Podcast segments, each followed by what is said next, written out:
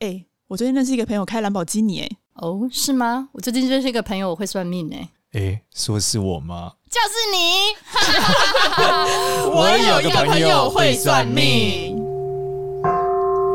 Hello，大家好，我是芝芝。Hello，大家好，我是你们最熟悉的陌生人少年。这开场好烂。你这是要带入我们今天要聊的主题吗？没错。然后多多告假，所以多多生病了，最近生病，喉咙没声音，所以只好让我们两个人来聊这个东西啦。这个东西对是什么？而且聊最近我看一本书啦，叫做《解密陌生人》。解密陌生人，对，是一本我觉得非常非常好看书。其实这本书呢，啊、呃，我在它上市上刚出的时候，我就一直关注它。嗯，如果你你是很常逛书店的人，理论上你会看过这本书，就是它封包包了一个铝箔包，然后包的非常密，然后你你不能试翻，所以你不知道里面到底是什么。它为什么要这样子的包装啊？就是很帅的包装。第二个，我觉得通常这么帅的包装又不给你试看，意味着什么？因为他觉得他一定会大卖。哦，然后我就心想说，这个我又看不到，我到底该不该买？而且广告区块超大的，我不知道为什么。嗯、后来呢，我我就是，诶，他过一阵子之后，终于给我有那个拆封版的，就是可以试看的。然后我就翻了一下，翻了一下，就觉得这到底是什么啊？就是里面充满了故事，可是我又好像看不出来有什么可以用来看陌生人的技巧，所以我后来又放了回去。嗯，直到呢，后来就是我买了一本。我我就是因为我很喜欢看成功学的书籍嘛，去研究不同不同的这个人对于成功这件事的定义，看算命之间想要找一些交集。那时候我发现有一本成功学的书，大家很推，然后叫做《艺术》，艺术是奇异的艺术字的数，还讨论说，我们去看到这些所谓的啊、呃、成功人士或天之骄子，就是他们叫艺术鹤立鸡群嘛，嗯，这些人到底为什么是他们？然后他讲讲述一些内容的推论，我觉得很棒。那这个作者的书，我后来就全买了。他叫这个迈尔坎·格拉威尔，因为我觉得他的这个书非常有趣，我就一次把他的书全买了。那买了以后，我就开始看他的几本书。最近就看到一本叫《解密陌生人》，才发现哦，原来这本我当初一直不知道在干嘛的书，竟然也是他写的哦。那因为他写的每一本都大卖，所以他这本书相对比较新，出版社也有信心，所以他才能够。维持一种相对高冷的状态。那后来我拿来看了之后，我发现，诶，这个书其实对于学面相的人来说，解答了我非常多的疑惑。那为什么这样讲？因为他这本书里面呢，在告诉大家一件事，就是我们有多么的这个无法辨认陌生人的好坏。嗯，这是很有趣的。嗯，它里面有有一段我觉得蛮有趣，他讲了一个实验，我觉得有些认知很酷。他就讲说呢，呃，他首先给大家一个类似单字填空，就是假设呃，我们今天假设换成中文字，他讲是英文字，但我换成中文字的版本。例如，我们第一个字写忧，那通常第二个字它都留空格，然后让你猜一个词，你可能会写忧郁，对吧？哦，或是忧愁，忧愁的忧，对，就忧，对对对。然后，你可能好，接写忧愁，他接下一段话叫做这个被假设是这个负，然后接下来空两格，你可能会写能量。对吧？因为第一个是忧郁嘛，嗯，你会觉得他第二个是不是要写负能量？嗯，也有可能会写负心汉啦。嗯、对，但是负也有很多其实可能性的词嘛，但是你可能就沿着这样写，嗯，然后他就说做这个实验写完之后，我们会把你写完的东西给你，说这可以代表你吗？嗯，绝大部分人说这不能代表我啊，这是你们引导了我写了一个答案，怎么可能代表我呢？嗯，然后他们就对一群人做这件事。接着呢，他就去把所有人的这件事情的答案收集起来之后，说三十分钟后，嗯，他说我们现在想要希望大家能透过一些资讯来判别另外一个人是什么样的人，然后他就说，好吧，那你你看这个你觉得怎么样？然后例如说，看他们的脸吗？不是，看就看他们写出来这个字，对，哦，然后说，请问一下，你看到写这样字你有什么感觉？嗯，然后。在三十分钟前说这不能代表我的人，忽然侃侃而谈的说：“哦，你看他一定是个乐观的人，你看他写开心天真，他一定很乐观。”哦，所以他觉得这个东西没有办法去评断他自己，但是他又可以根据这个去评判别人。没错，他是说从这个实验中得出一个有趣的结果，就是、嗯、我往往觉得自己是复杂的、对多元的、难以理解的，嗯，觉得他人是简单的、快速可辨认的。哦。所以这就是他在论证说，我们在看很多人的时候，我们觉得你一定要这样做才对，或是你一定要那样，其实是你过度简单的去评断一个人。因为你既然认知你自己是复杂的，其实对方跟你一样是人，他应该也是复杂的、啊。嗯，所以觉得哇，这个实验很有趣。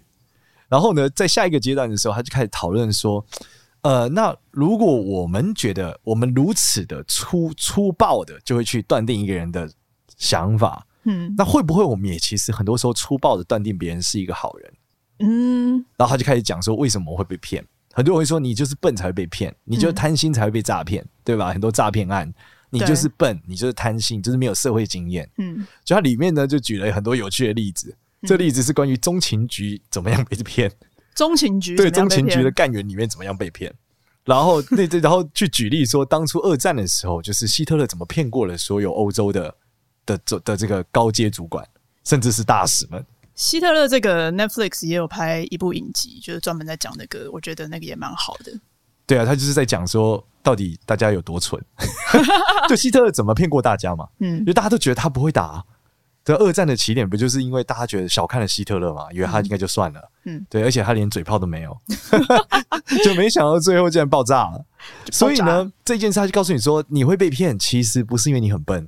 嗯，你想，情报员是一种超级无敌宇宙聪明的角色，对。然后他每天在防止大家被骗，嗯，就他里面讲说，有一个情报员就竟然就是啊、呃，被另外一个古巴的间谍，美国有一个情报员在美情报局里面，竟然被一个古巴的间谍骗了，可能几十年。是哦，对，而且还差点把这古巴间谍升成他们最高的主管，真的假的？对，然后这个古巴间谍甚至常常出入古巴，还在当间谍的过程中被古巴的这个首领呃领导人颁奖。嗯他们都没有发现，嗯，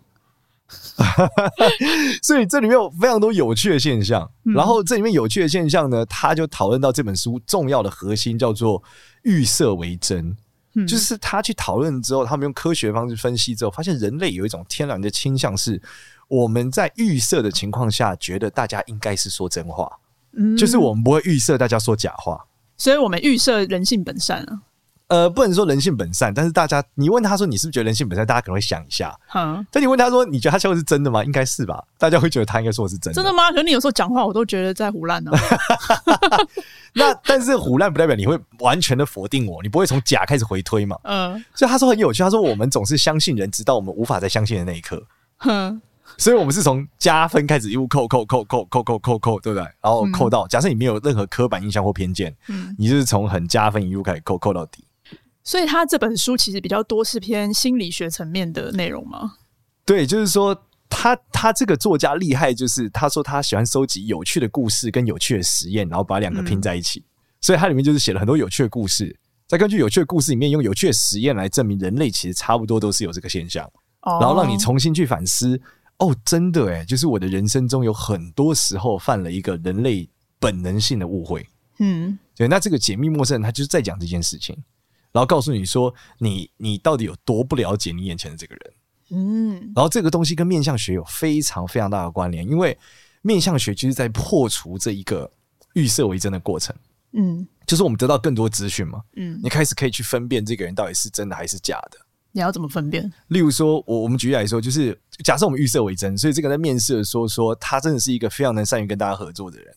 嗯，然后他可以讲很多他合作过的案例。嗯，你就觉得靠，他一定超能合作的。嗯，可是，在面相里面看起来，如果他鼻子超高，颧骨超塌，他一定超不能合作。我这确实，颧骨都是骨头，腮也是骨头，但没有都没有肉，这个已经超不能合作啊！为什么？因为他颧骨很卡，只有骨头的人就很霸道嘛。对他他就是硬硬要操控别人嘛。那腮很很大块脸是更霸道，就不讲道理了嘛。腮很大块，对，然后又没有骨没有肉的人。那这种人就是超级霸道嘛，就已经完全不讲道理了。所以你根本不可能跟他合作啊。可是他看面试的时候，他可以知道可以做很多准备嘛，他可以知道你喜欢他是什么样子的人，所以他就说出来他怎么样的合作。嗯，然后合作过程中其实对方都是痛苦的，但他的确完成了很多专案。嗯，所以这个就是你就在打破这个预设为真的结果，就是你可以当这个人他有太多说出来的话跟他面相，我们先不管你面相看得准不准，我们先讲他他说出来的话跟他面相落差太大的时候。你基本就可以判定这个人在隐藏些什么。那这个我是不是也可以从面相上来说，哪些人他比较容易说谎？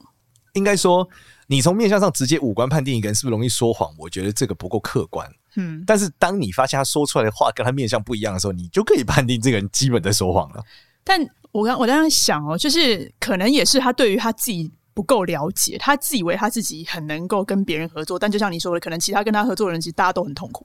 OK，那就是更可怕的一件事，就是我们刚刚讲的嘛，嗯，大家都觉得自己是复杂的，觉得别人是简单的，对，所以其实他到时候可能连自己都不认识。那这时候，因为他对自己不认识，所以他说出来的超真，因为他连自己都骗了 对吧？骗子的最高境界就是连自己都骗啊，对啊，所以这件事情才是最有趣的啊，就是你看面相的方向，你是完全洞穿了他一个底层结构的设计，嗯。然后你这时候你就有警惕的现象，你开始从预设为真调到了中立，对，你可以可以好好的判断它了。嗯，其实真的诶，因为我觉得大部分的人可能他会觉得他对自己很了解，但是其实就是可能别人只是太好了，没有人太好，可能不好意思去跟他说，其实可能不是很喜欢他这样子做呀，或者什么，可能大部分大部分人会表面客套嘛，所以他就会一直以为用他过去的方式很被大家接受，或者是他很被人家喜欢。没错，那就会变成说他自己后来对自己都不认识。就像我之前不是有一些朋友来带你，就是你来帮他们看一下面相，以后你们都你都帮他讲一讲，根据他的面相，其实他应该是什么性格的人。但是后来讲一讲，然后。他们反而我那些朋友整个人回去以后呢，就是会吓死，他们可能会有那个会惊恐了两三天，因为才发现原来自己是这样子的人，原来在别人眼中他自己是这样的人，可能过去二三十年对自己都误会了。对，他以为自己就是其实可能是胆子超大的人，其实他超谨慎之类的，或者说他其实其实他是个超谨慎的人，他一直觉得自己已经很很这个出格了。对对，类似这样子。所以其实这本书我觉得他搭着面相学来研究是真的非常有价值的。嗯，就是因为我以前在看的时候，我只我一直会觉得说，为什么落差这么大？嗯，或者说，甚至我也是会面向的时候，我 default 在某些情况下，我还是会觉得会不会有看错了？嗯，会不会有误判了？但我后来终于懂了，这个情绪是原来是一个生物结构的情绪。哎，什么叫生物结构的情绪？就它其实是人类演进 DNA 之后的一种一种效果。就像男生看到女生会觉得哎、欸、有性冲动，类似这样，嗯，就跟你的性倾向、性向是一样的，它是一个一个生物本能的设定，嗯，那这同样在预设相信对方，其实也是生物本能的设定。原因是因为如果彼此都相信，你才能连接很大的群众去前往一个他根本没有看过的东西。对，我们那时候就讲过嘛，就是人类比所谓的原始人更强的地方，就智人更屌的地方，就智人可以相信不存在的东西。对嘛，所以才有宗教，才有信仰，对，才有法律嘛，嗯，对，才有所谓的纸纸钱嘛，纸钞。我们相信这张纸钞一百块，我可以去，它是有价值的。对，对，我们相信了一个明明他跟我买的东西完全对价不了的东西，却、嗯、我们相信它有价值嘛？支票，对，对，所以这个设定就是人类的一个本能，就是预设为真。嗯，所以我觉得千万不要再因为被骗而自责，不是你 笨，绝对不是你笨，而是你的生物本能驱使了你，就是去相信某些。看起来好像有点真的东西，而且这里面最有趣，还有很多故事里面讲讲说，他们不断的合理化，人类会不断的合理化自己的怀疑。当你相信这个人的时候，嗯，举例来说，就当他们看见这个女间谍的时候，他说到说，你是不是那天跟谁碰面？然后那个女间谍惊恐了一下，嗯，在他们内心竟然没有直接把他等于间谍放进去，他就觉得啊、哦，他可能是一个同性恋者，怕被我发现这个秘密。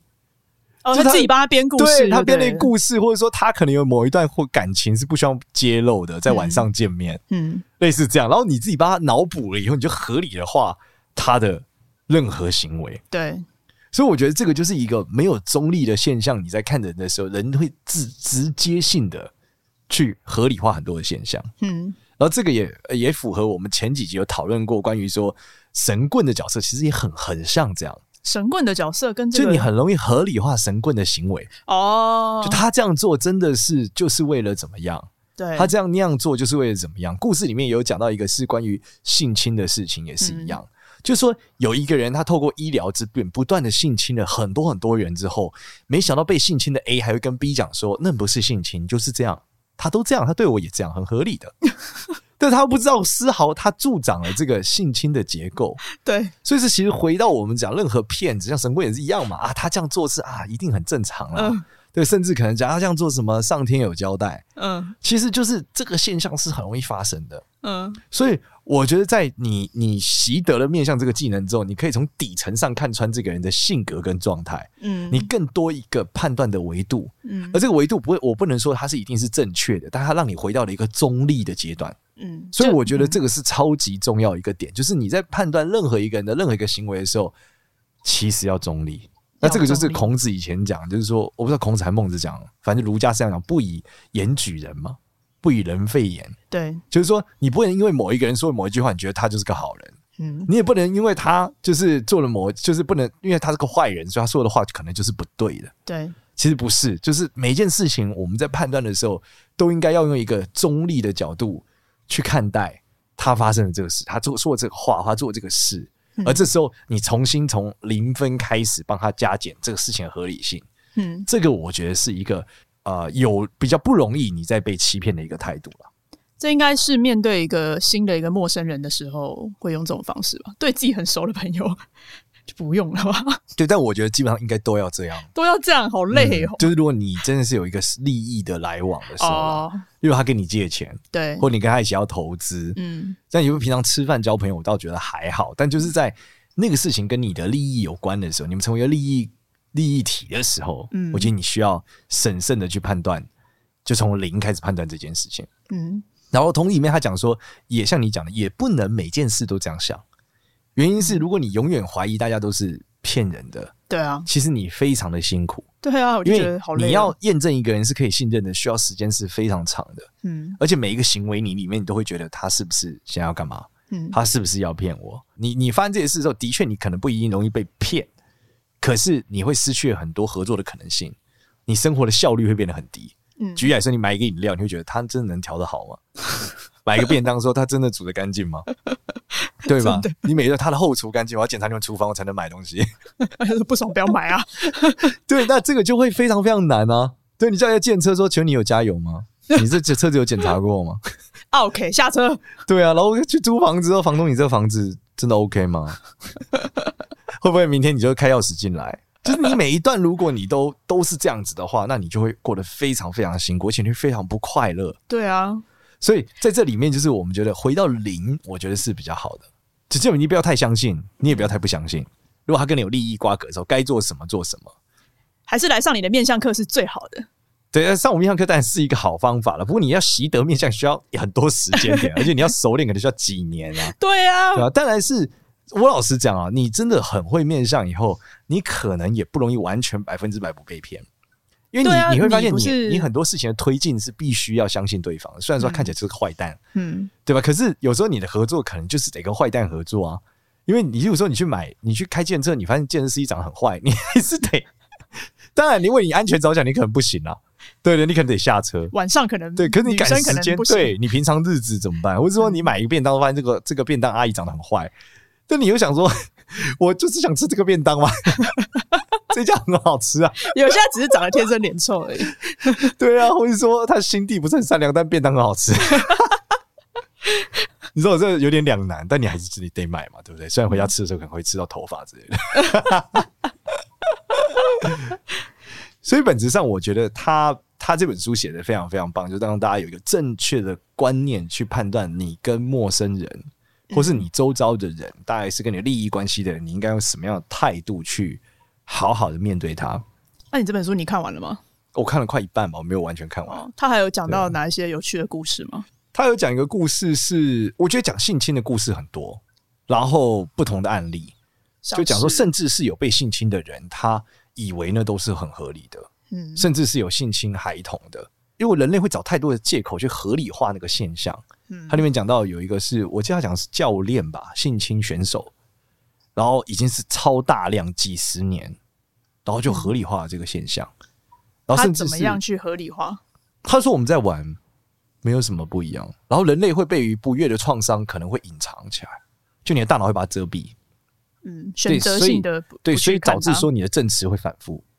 什么东西会反复？你的证词，就你回答的，别人问你说你真的有被他性侵吗？你说没有啊。哦我觉得那都很正常啊，嗯、可是你不断被深挖，你才会想起那个场景。嗯，可是因为那个很痛，所以你又很难描述它。嗯，所以你就会觉得你没有被性侵，而你就过了很久。嗯，所以里面最可怕的是这些人，他们因为他们发现了这个滤镜，我觉得这个恶性循环是很可怕。我最近的感受就是，一旦一旦有一个人知道他犯罪是不会被抓的，他会开始越来越大胆，食髓知味。然后这个大胆的现象会非常非常的惊恐，而大家继续没有发现，他就更大胆。然后直到几十年后，大家才发现，为什么他这么明显的这个问题，我从来没有发现。对，对，因为他一步一步慢慢的加加重那个，因为你就觉得不可能，嗯，你觉得不可能，他怎么可能？太扯了！如果他是这样的人，他还敢做这个事，太扯了吧？对。但事实上，就是因为你觉得他不可能，所以他越来越大胆。嗯，他里面讲那个性侵的是还收录了非常多的孩童，对，然后跟很多孩童还做了一些，还办了很多就是儿童的比赛，嗯，一起运动，嗯，是一个运动的儿童慈善家。你以为靠他就是不可能？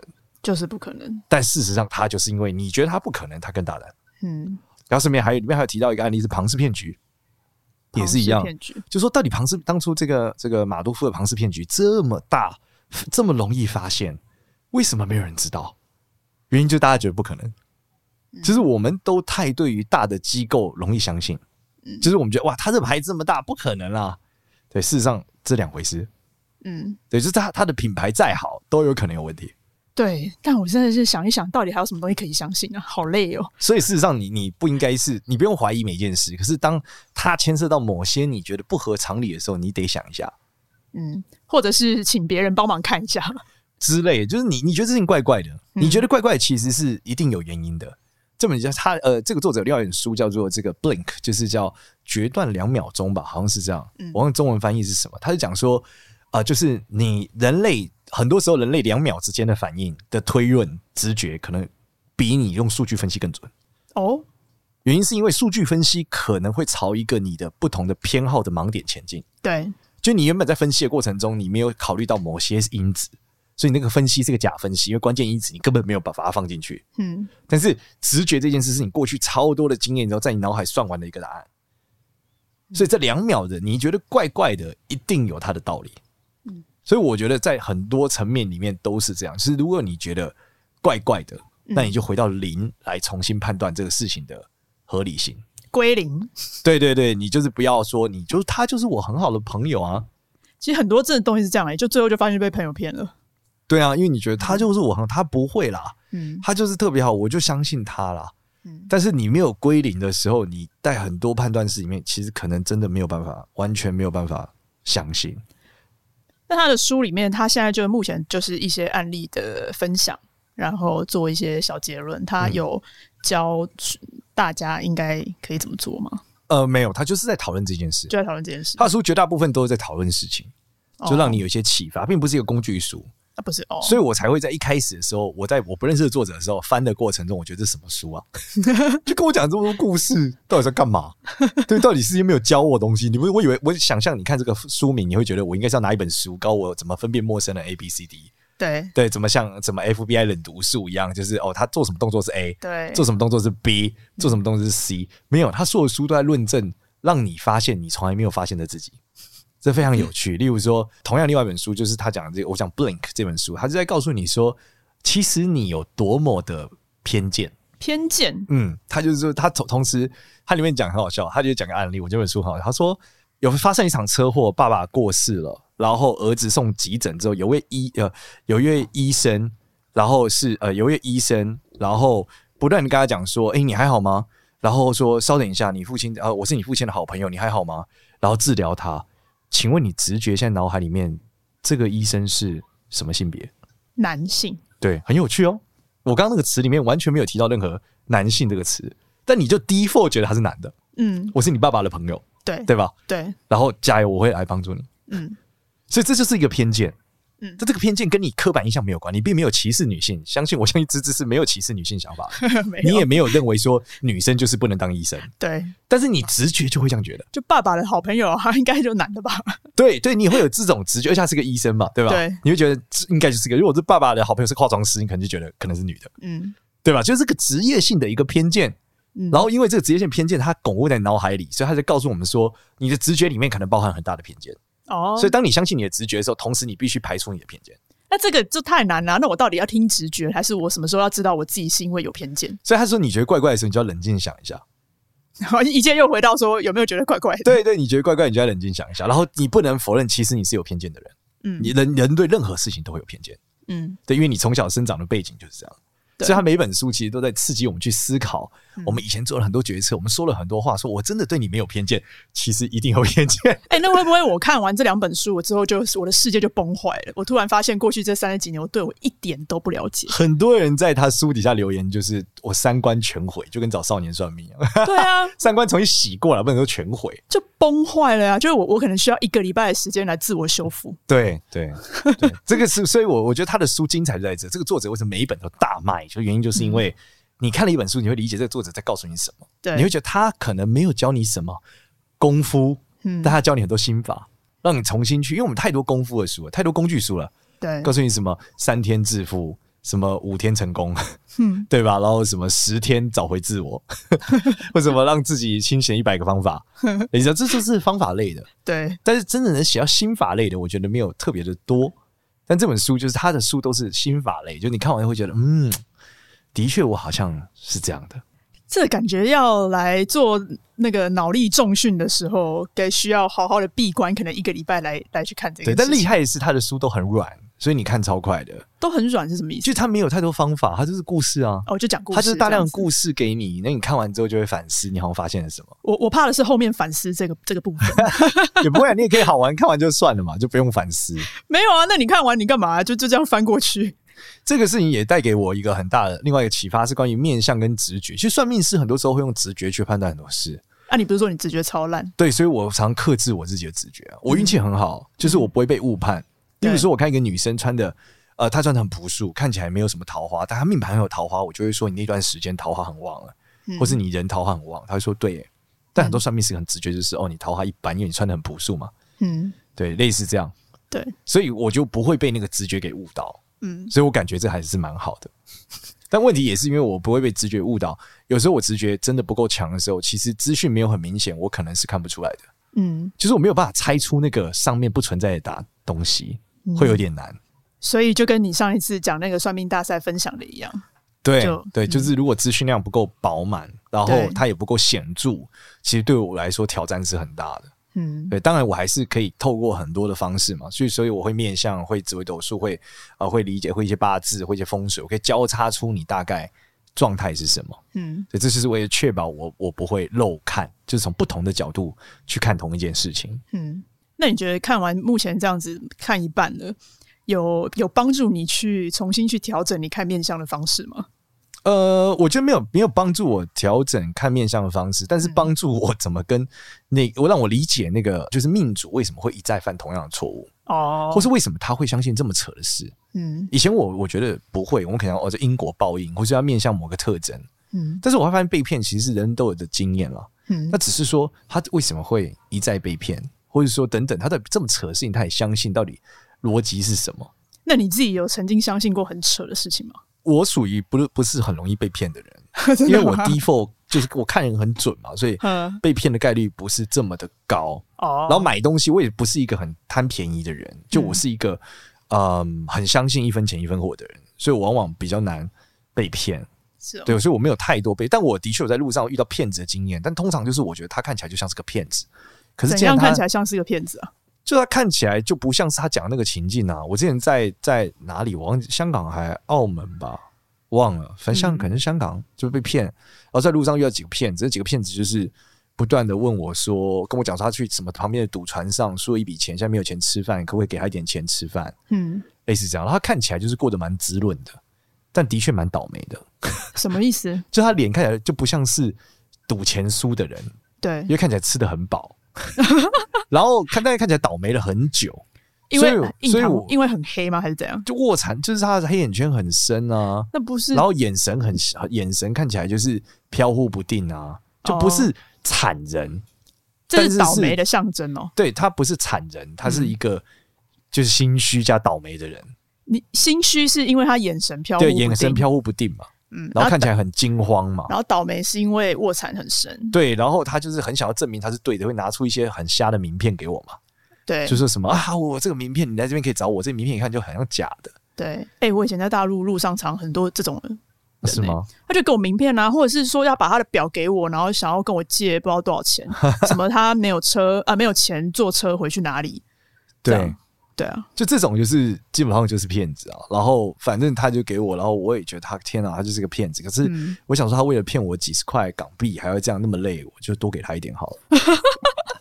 所以我还是给他几百块港币，就说那你们去吃一点好了。你人很好哎、欸。我换位思考是，如果有一天我必须要靠这样子骗人为生，对，我也希望大家被我骗。所以我就我就相信，我就想好吧，就这样。反正你也不缺。就是对啊，几十块也还好吧。嗯，对，虽然最后给上，但几百港币很多哎、欸。对，但我就觉得好吧，他们三四个人嘛，分一分也没多少钱。三四个人集体来骗，但我最后就是习得一个能力啦。怎样？其实我最近觉得在路上叫我一定没好事，所以我现在路上叫我绝对不停下来。真的假的？对，因为路上叫我，觉得大部分会停下来都没好事情啊，都骗子，又干嘛？啊，说不定你钱掉了啊。没有哎、欸，我觉得那就算了。因为我不是 care 那个钱掉了，所以我现在就在路上叫我，我一定不会停下来。你一定不会停下来，一定不会停下来。就先生先生，我一定不会停下来。然后你你会怎么反应？就直接加加那个，谢谢谢谢，加快脚步，立刻离开。对，他如果追杀我，应该就是不用不用不用。对，因为我觉得我太太容易落入那个场景，就好了，那就给他。可是我没有那么想给他。大概是这样，但这这通过预设为真，我也懂了。就是我第一份内心是希望有一个动力，是让我想要相信他了。嗯，但我的面相又能力又让我告诉我他一定是假的。嗯，所以想到底要不要给他呢？我有时候也会这样，就觉得哎，你花这么多时间在我身上，你也很累。好了好了，我就就就这样了，就给你了，给你了。我们赶快结束。但这样好像是助长他们的气焰。这有时候又会这样，对啊。啊，所以这还是一个很难的题目。对你你不帮他，又觉得。就是你帮了他，他又继续骗别人，对不对？对，所以我觉得，哎，所以我最后才决定这个答案。反正我往前走就，你就往前走就对了，就不要停下来。对对对对，就是大家都省时间。对啊对啊，我老实讲，我认为一个人如果他的神色有异，你一定要归零了。神色有异，嗯，就是说谎这件事的时候，他这个人就神色有异，或是那个理由太牵强，嗯，我觉得你一定要怀疑，千万不要就觉得、嗯、哦，其实应该还好吧。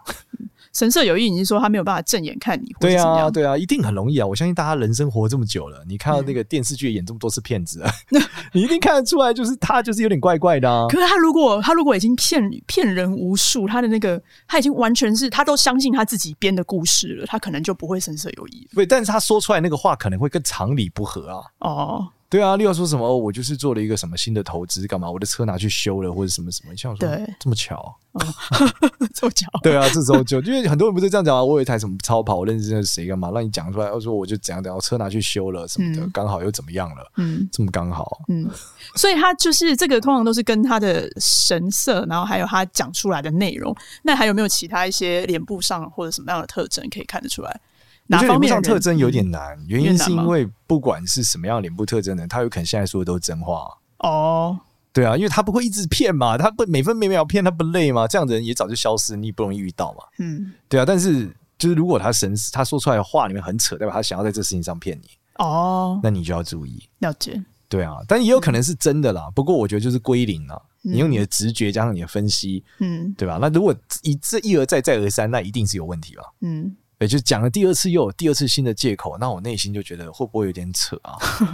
对啊，哎、欸，我讲到这个经验有点跟借钱，我觉得是有关的。对啊，嗯、之前我有一个朋友，就是借了钱之后，我说定时间要还我，但他就没有还我，嗯，然后用一百个理由没有还我，嗯，然后我就想说这个有点怪，他那场不是说借钱，而是说换钱，嗯，朋友们嘛，有时候会说，那你先帮我垫多少钱？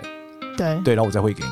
对对，结果垫多少垫垫了之后汇给我这个问题，就是他又没有弄好，他就是没给我，把他垫了，他又不还我，就各种理由啦。今天说哦，那个余额不足，或者是什么我叫我转账达到上限，我叫我妹转给你，就他妹我妹今天忘记了，对，然后下一次过后就说啊，我妹说她已经转了，你没收到吗？类似这种，哎，我妹好像说她转错了，嗯，然后就是啪啦啪啦啪啦啪啦这些的，那我觉得这个就是你要很注意了。